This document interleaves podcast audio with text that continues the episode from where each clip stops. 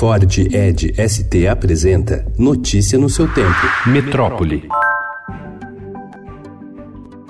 Com estoques limitados, o Ministério da Saúde iniciou busca no mercado internacional para compra de vacina contra o sarampo. Diante da explosão de casos em São Paulo e com receio de que o quadro se replique em outros pontos do país, a pasta procura alternativas para eventual aumento expressivo da demanda. Uma das possibilidades é usar quantitativo que havia sido reservado para uma campanha de multivacinação programada para este semestre. Em 11 dias, o total de casos em São Paulo saltou de 567 para 901. O Ministério considera ainda que Rio de Janeiro, Bahia e Pará estão com surto.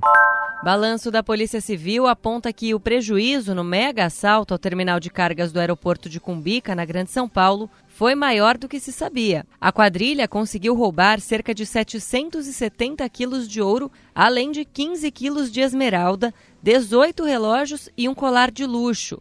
O valor supera 125 milhões de reais. Segundo investigadores, a carga pode estar saindo aos poucos do Brasil. A suspeita de que pequenas porções sejam escondidas até em celulares rumo à China.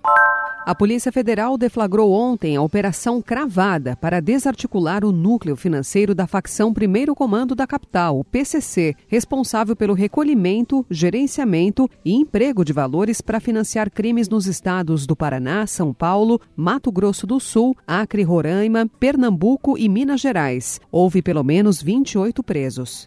Três dias após ser flagrado tentando fugir do presídio de Bangu 3, disfarçado de mulher, o detento Clauvino da Silva, de 42 anos, foi achado morto em cela individual do complexo penitenciário de Jericinó, zona oeste do Rio, na manhã de ontem. Segundo a Secretaria de Administração Penitenciária, Silva teria se enforcado com um lençol. O Corpo de Bombeiros foi acionado e a morte será investigada pela Polícia Civil e pela pasta em sindicância interna. Notícia no seu tempo. É um oferecimento de Ford Edge ST, o SUV que coloca performance na sua rotina até na hora de você se informar.